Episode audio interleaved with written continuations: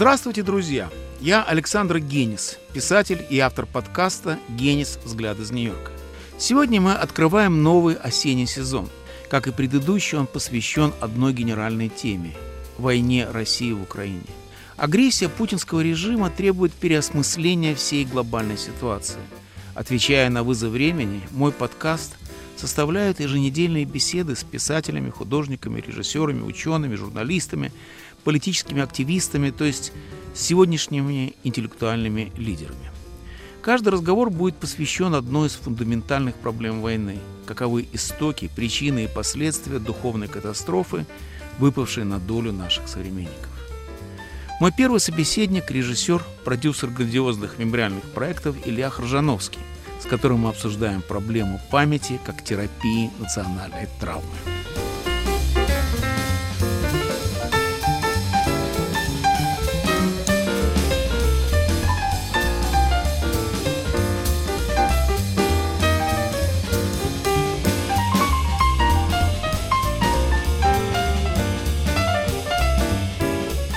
Начиная новый сезон этих подкастов, посвященных фундаментальным проблемам катастрофической войны с Украиной, мы обратимся к вопросу о природе национальной памяти в том виде, в каком ею пользуется путинская пропаганда. В определенном смысле кремлевская риторика войны стала возможной, потому что свою агрессию против Украины Путин пытается выдать за продолжение центрального события в медийном поле многих лет – Второй мировой войны в ее искаженном и извращенном виде. Этот феномен можно повторить. Французский исследователь Мишель Ильчининов, автор книги «В голове у Путина», пишет, Поскольку Россия выиграла оборонительные войны против Наполеона и Гитлера, Путин пытается выдать и нынешнюю, бесспорно захватническую войну за оборонительную, за сражение русского мира против якобы напавшего на него коллективного Запада.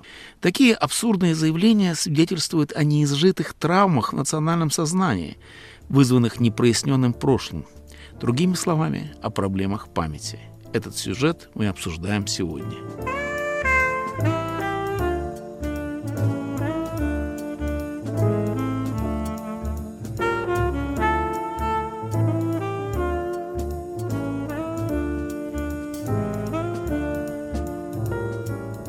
Размышляя над тем, как поточнее назвать моего сегодняшнего собеседника Илью Хржановского, я придумал для него особую профессию, должность или призвание – мастер памяти. Впервые я убедился в оправданности этого термина, когда несколько лет назад приехал в Берлин, чтобы посмотреть на теперь уже всемирно знаменитый, увенчанный важными премиями и сопровождаемый ожесточенными спорами проект «Дау», накануне примеры этого проекта. Идея этого грандиозного, а для некоторых и одиозного кинематографического предприятия заключалась в том, чтобы максимально правдоподобно восстановить советское прошлое. Для этого, напомним слушателям, Илья Хржановский соорудил в Харькове некий научно-исследовательский институт в натуральную величину из настоящих кирпичей и досок. Потом запустил туда, как рыбок в аквариум, множество народу, взяв с каждого обязательства жить, пить, есть, дышать и одеваться так, как это делали люди в Советском Союзе между 1938 и 1968 годами. Остальное — конфликты, диалоги, пьянки, допросы, сцены любви и драки — спровоцированы сюжетом, хотя его и нет. Есть расплывчатые правила игры. За пределы места и времени не высовываться и не ждать подсказки. Так у Хржановского получилась голограмма эпохи, ибо в каждой части она отразилась целиком. Зыбкая, но убедительная действительность Дау одновременно подлинная и вымышленная. Она соткана памятью, искажена забвением, изъедена лакунами и сочится жизненной правдой, придающей всему экзальтированный и навязчивый привкус подлинности. Это не столько перевоплощение, сколько провокация, и она удалась, чего бы это ни стоило и тем, кто на экране, и тем, кто в зале. После Дао со всеми последствиями от призов на международных фестивалях до судебных процессов Илья занялся другим прошлым – киевским мемориалом Баби Яр, работа над которым прервала вторжение России в Украину. Ну а теперь, представив нашего собеседника экспертом по созданию памяти, я постараюсь подробно расспросить об этом Илью Хржановского, с которым мы встретились этой осенью в Нью-Йорке.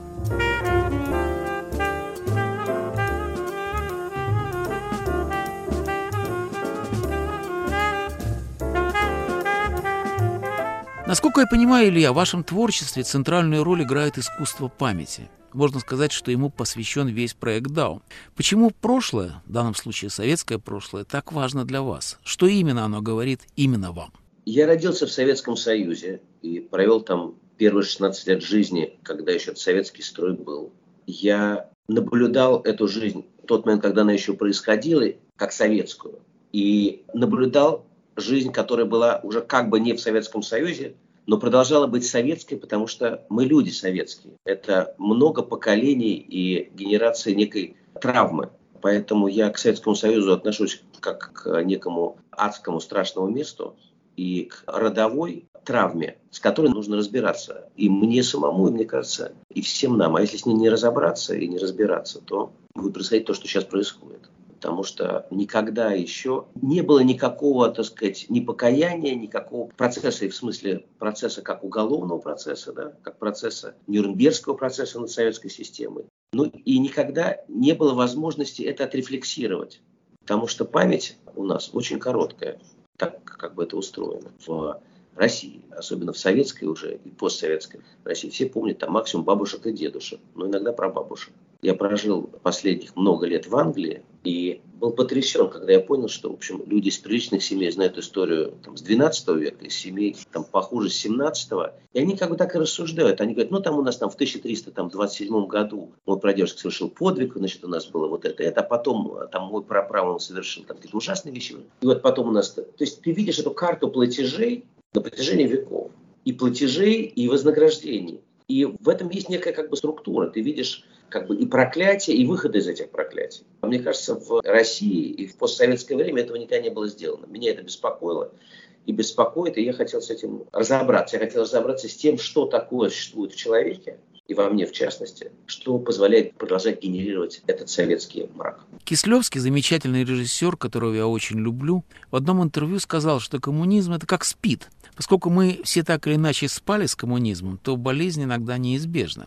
Зачем мы, люди, вообще помним? Какую роль играет память о войне в истории разных стран? Мы знаем наиболее недавний пример – это память о войне в Германии, да, которая на протяжении больше чем 75 лет уже с этой памятью неизбежно работала, все время удерживая в памяти те преступления, которые были совершены нацистским режимом. Надо сказать, что эти преступления совершались на протяжении 13 лет преступления советской власти совершались на протяжении более чем 70, как минимум. А сейчас мы уже можем смело сказать и стали. Работа с памятью и готовность смотреть страшным преступлениям в лицо и связывать их с собой. И поэтому отвечать за них, поэтому каяться за них, поэтому удерживать свою жизнь и душу в состоянии, в котором ты не можешь не понимать, что ты связан и происходишь из этого ада в том числе по месту рождения. Вот это в Германии было сделано, поэтому мы видим сейчас одну из самых успешных стран в Европе, интернациональных, с мощной культурой и с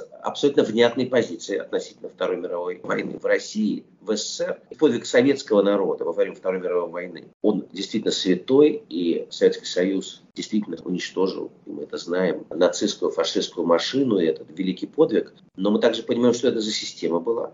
И также мы понимаем, что у этого тоже были разные проявления. Вот честно, фильмов о войне мы знаем очень мало, например, в России. И в советское время, и в постсоветское время. В постсоветское время их еще меньше, чем было в советское время. Потому что именно в советское время была снята «Проверка на дорогах» Германа. Именно в советское время был снят «Иди и смотри» и так далее. Да? Какие-то фильмы. В постсоветское время мощных фильмов о войне это как бы ушло. Остался только подвиг. Но мы знаем, что это был не только подвиг. В России война также находится внутри вот этого такого гетто идеологического.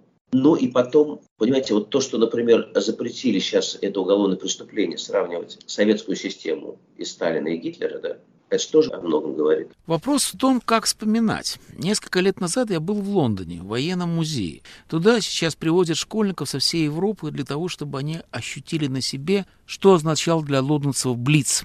Дети сидят в бомбоубежище, что-то трясется, что-то падает, кто-то для бодрости поет. Выходят оттуда все бледные. Я вспоминал ваш проект, когда был там, потому что это и было погружение в войну.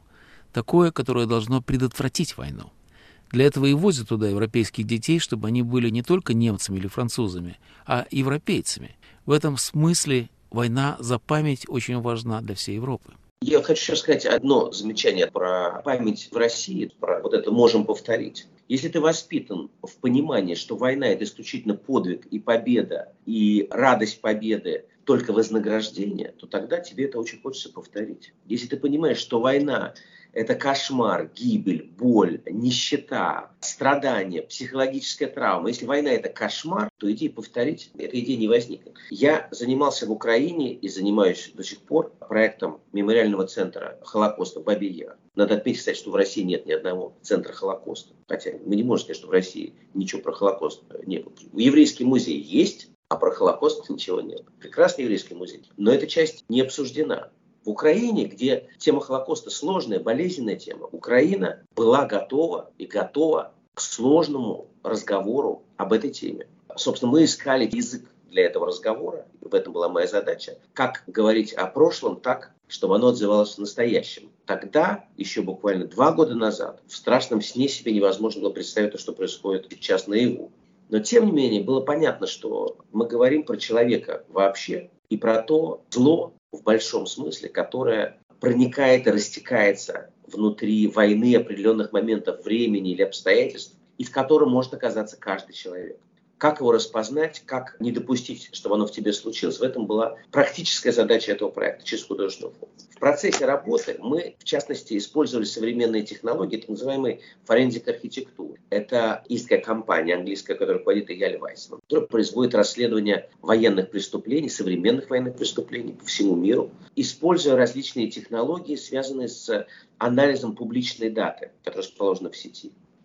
И анализируя эту дату, как выяснилось сейчас, даже отправляясь на 80 лет назад, что мы сделали с Бабим Яром, можно выяснить, например, где на самом деле происходили расстрелы. Мы это выяснили впервые через 80 лет. Как на самом деле это дело происходило. Мы нашли сразу же, ну, довольно быстро, еще тысячи имен погибших, которые были неизвестны и так далее. И в Украине как бы такая возникла группа, и эта технология была форензик архитектуры развита и прогрессивно осмыслена замечательным украинским архитектором и нашим коллегой Максимом Рахманика, который работал для, для Бабьего Яра. Но уже заключается в том, что когда началась война, вот эта война уже, то выяснилось, что вся система расследования, исследования, анализа информации – она абсолютно актуальна для того, чтобы документировать, причем определенным образом, что это было пригодно в суде. Преступление настоящее. В этом смысле это был просто бесшовный переход. С 1941 года в 2022. Мы сейчас наблюдаем это же в Памьеру. Собственно, в первые дни войны, вы знаете, что там была сожжена семья с детьми. Собственно, страна стала превращаться в Бабия, Украина. Мы никогда не забудем страшные трагедии, ведь и Варфоломеевскую ночь помним до сих пор, сколько веков прошло. Илья, вы говорите о том, что память важна для излечения травмы национального сознания. Каким вы видите этот процесс? Я считаю, что не замечание травмы, делание вида, что ее не существует, как бы перепрыгивание ее, оно приводит к таким страшным искажениям, которые уже дальше невозможно исправить. Ну, вот я, например, вырос в России, прожил там все-таки очень много лет своей жизни. Ну, я знаю этих прекрасных людей, замечательных. Я знаю людей и, и знаменитых, и талантливых, и простых людей. Много замечательных людей. Но мы же видим, что происходит. Как сказано у вашего друга Довлатова, кто же написал эти 4 миллиона доносов? Это же происходит, это же допускается. Вот если это не отрефлексировано, если на площади перед Кремлем лежит Сталин, и можно положить цветы, о чем мы можем говорить? Как можно иметь дело с собою, если ты живешь в мире, я в нем жил, допуская как норму то, что там лежит Сталин у стены, и Ленин, и другие убийцы массовые, и коммунистическая партия существует. Как это может быть? Выясняется, что так может быть. Как с этим иметь дело? Через простое упражнение. Удержание в памяти, как в жизни, в реальной жизни, того, что происходило с местом, в котором ты живешь, и с местом, с которым ты связан корнями. Вот эта как корневая система, нужно понимать, куда она идет, а как она устроена. И какой же инструмент вы видите для этого? Школа, пресса, телевидение? Как можно создать эту память? Что вообще создает национальную память? Во-первых, вначале произвести справедливую оценку происходящего. Должен быть процесс, который бы осудил и сделал бы объективные, легальные выводы и принял бы соответствующие решения относительно всех преступлений, которые были совершены за время советской власти, а как мы сейчас видим и постсоветское время это должно быть абсолютно безусловно произведено. Результатом этого не могут стать памятники убийцам, не могут называться улицы их именами, не могут многие вещи и тип нарратива, которые существуют, происходить так, как он происходит.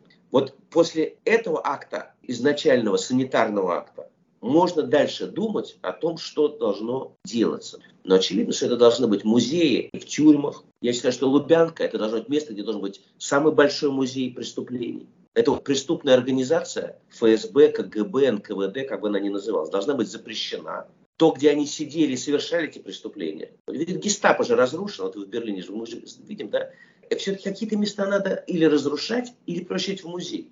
Вот гестапо разрушен, и на его месте есть музей. Мне кажется, что вот этот э, как бы момент того, что ты берешь на себя ответственность за изменение знака, и ты понимаешь, что гордиться можно не только подвигом, но и раскаянием, и покаянием, что покаяние – это более сильное и мощное чувство и большая сила, которая может тебя двигать и развивать и вести тебя к успеху, чем гордость, потому что гордость – это гордыня, и она приводит к искажениям, к войнам, ну, ко всему, что мы сейчас наблюдаем.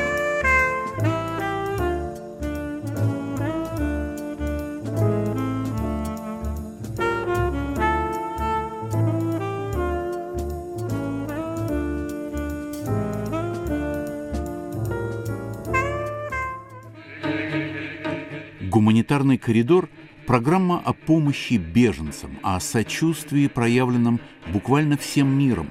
Узкий поначалу гуманитарный коридор расширился до размеров истинной человечности.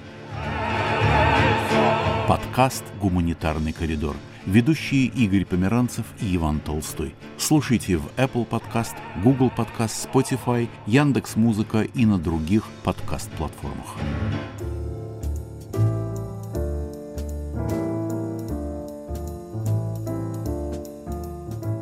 Вы слушаете премьеру осеннего подкаста Александра Генис «Взгляд из Нью-Йорка». Сегодня мы говорим с режиссером Ильей Хржановским об организации памяти, о преступлениях тоталитарных режимов, о проблемах национального покаяния и терапии коллективной травмы.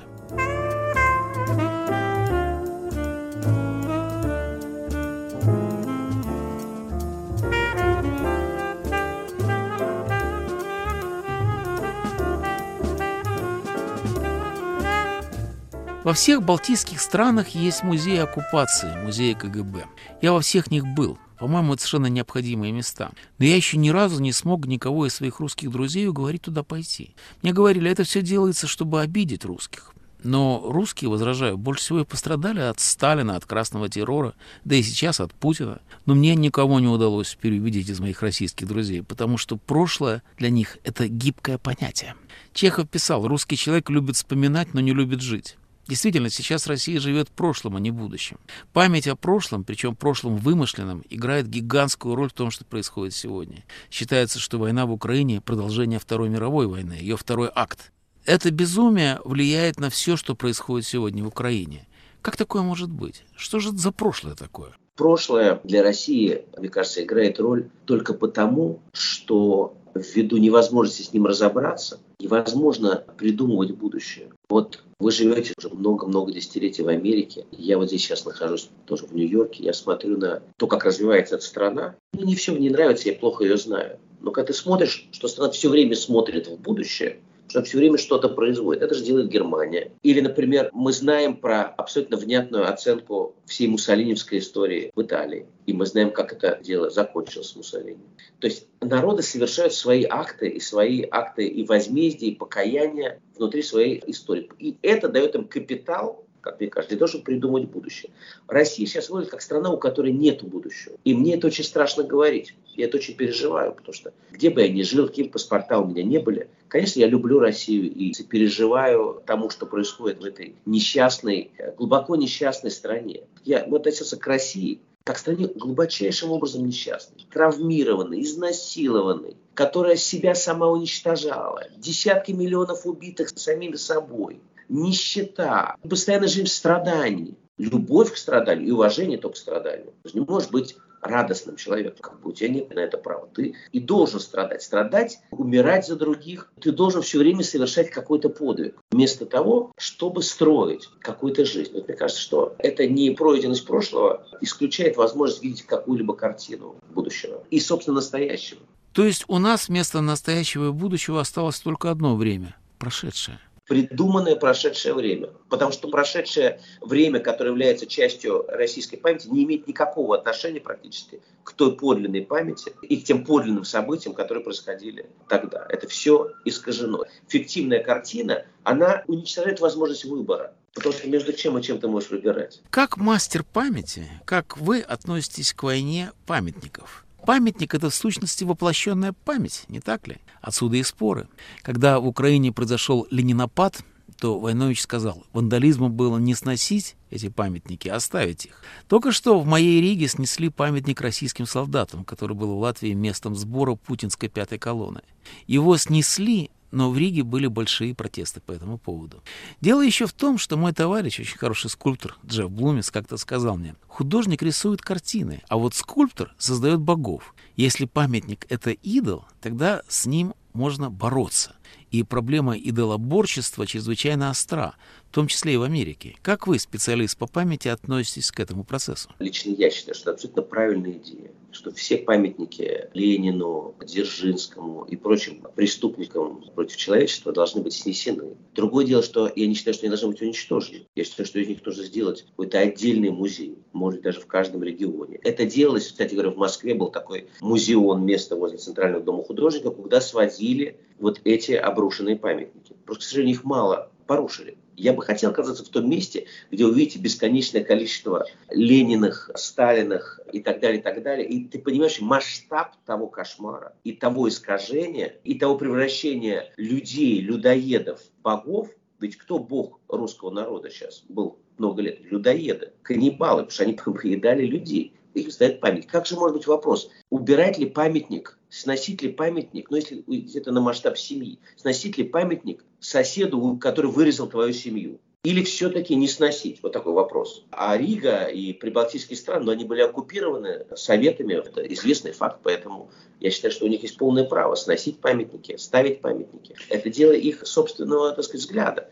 Есть такое место. Это маленький город Цесис в Латвии, город крестоносцами построенный еще. Там стоял грандиозный памятник Ленину, огромного размера. Я не знаю, почему именно там он стоял. Но что с ним сделали? Его не сломали, не выбросили, а просто-напросто положили на землю. Он стоял, а теперь лежит, и можно вдоль Ленина пройтись, прогуляться взад-вперед. Это похоже на повергнутого языческого кумира. Так приспособили памятник к новому пейзажу. В свое время проектом первой премьеры Дау в Берлине была постройка Берлинской стены протяжении двух с половиной километров, потому что идея была в том, что ее нужно ритуально уничтожить, ритуально еще раз снести. Потому что Германия, например, имеет дело до сих пор с травмой ГДР. Этот проект, к сожалению, не произошел по ряду причин. Но я считал, что это очень важно, и считаю, что очень важно, производить ритуалы, то, о чем вы говорите, как бы, ритуалы, которые бы давали возможность покончить внутри себя покончить внутри себя с какими-то связями и с какими-то травмами, э, связанными с прошлым. И это может делать только искусство, только культура. Она в этом смысле ответственна за это. Это нельзя сделать просто каким-то постановлением или еще чем-то.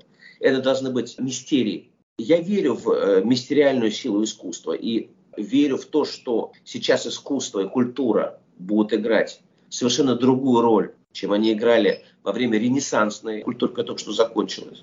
Потому что если мы будем смотреть о том, что, как была устроена культура во времена Древней Греции, то мы понимаем, что культура это было как бы средством практическим, которое люди использовали. Они это использовали, они это не оценивали, они через это совершали некие действия внутри себя. Поэтому строили не театры возле больницы, вы знаете, да, а строили больницы возле театров и прокладывали коридор под сцены, чтобы больные могли проходить и излечиваться. Люди в древние времена понимали, что именно ритуал, именно возможность дублирования реальности или создавания сабреальности, да, как бы дополненной реальности, дополненной не в технологическом смысле, а другой реальности, дает возможность решить какие-то вопросы в той реальности, в которой ты живешь.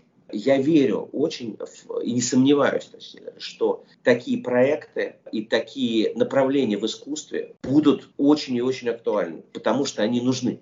На них нужно опереться, чтобы выйти из той воронки, в которую летит не только ситуация в Украине и России, а в которую летит, в общем, сейчас человечество. Искусство как терапия, ритуал как костыль?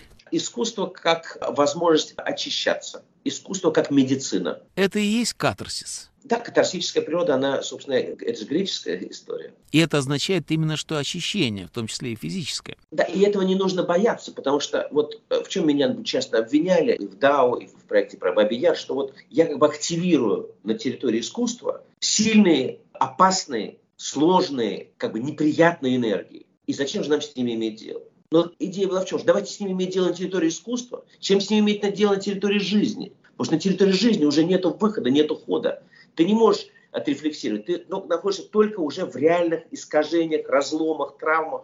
Если ты идешь на территории искусства, на территории дополненной вот этой реальности, если ты проходишь через некий ритуал, иммерсивный, неважно, в какой форме это иммерсия, куда ты можешь погрузиться, то у тебя есть возможность укрепиться. Вы знаете, сейчас столько спа существует, люди все время занимаются физическим здоровьем, это замечательно. Но нету, как бы религия перестала быть тем местом, ну, еще не перестал, но утрачил это, в сильной степени утратил то место, где человек мог очищаться и на что-то как бы опираться да, в своей душе, в своем внутри, для того, чтобы строить свою жизнь, настоящую и будущую. Этого места нет сейчас. Единственная духовная практика, которую создала европейская цивилизация, это культура. И вот эта духовная практика, мне кажется, сейчас должна актуализироваться и становиться практической для каждого человека.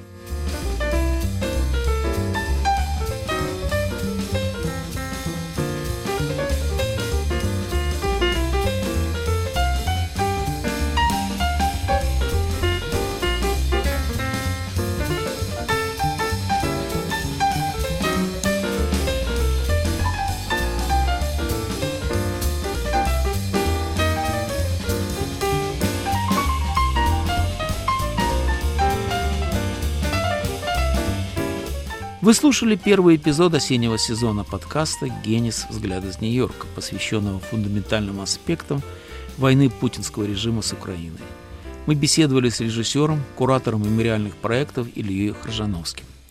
Слушайте на любой привычной для вас подкаст-платформе, а также в эфире «Свободы» по воскресеньям в 18.05 с повторами в течение следующей недели. Жду ваших писем, реплик, вопросов. Как всегда, ни одно письмо не останется без ответа. До следующей встречи, друзья.